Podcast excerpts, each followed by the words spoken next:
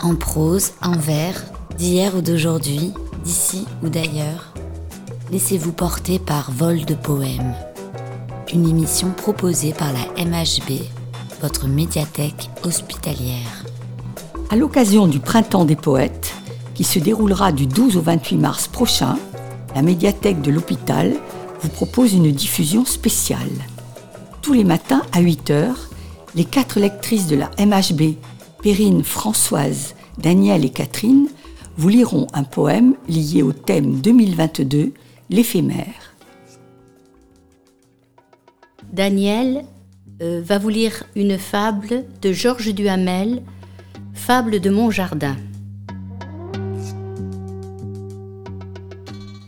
L'odeur des confitures. Le jour que nous reçûmes la visite de l'économiste, nous faisions des confitures de cassis, de groseilles et de framboises. L'économiste, aussitôt, commença de m'expliquer avec toutes sortes de mots, de chiffres et de formules que nous avions le plus grand tort de faire nos confitures nous-mêmes, que c'était une coutume du Moyen Âge, que, vu le prix du sucre, du feu, des pots, et surtout de notre temps, nous avions tout avantage à manger les bonnes conserves qui nous viennent des usines, que la question semblait tranchée, que bientôt personne au monde ne commettrait plus pareille faute économique.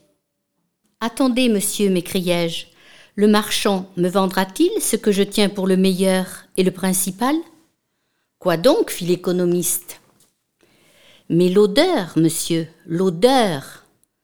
Respirez, la maison tout entière est embaumée.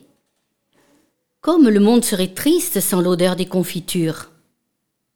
L'économiste, à ces mots, avait les yeux d'herbivore. Je commençai de m'enflammer. Ici, monsieur, lui dis-je, nous faisons nos confitures uniquement pour le parfum. Quand la confiture, quand les confitures sont faites, eh bien, monsieur, nous les jetons. J'ai dit cela dans un grand mouvement lyrique et pour éblouir le savant. Ce n'est pas tout à fait vrai. Nous mangeons nos confitures en souvenir de leur parfum. Cet instant poétique vous a été présenté par la MHB, votre médiathèque hospitalière pour bien démarrer la journée sur Radio CHU.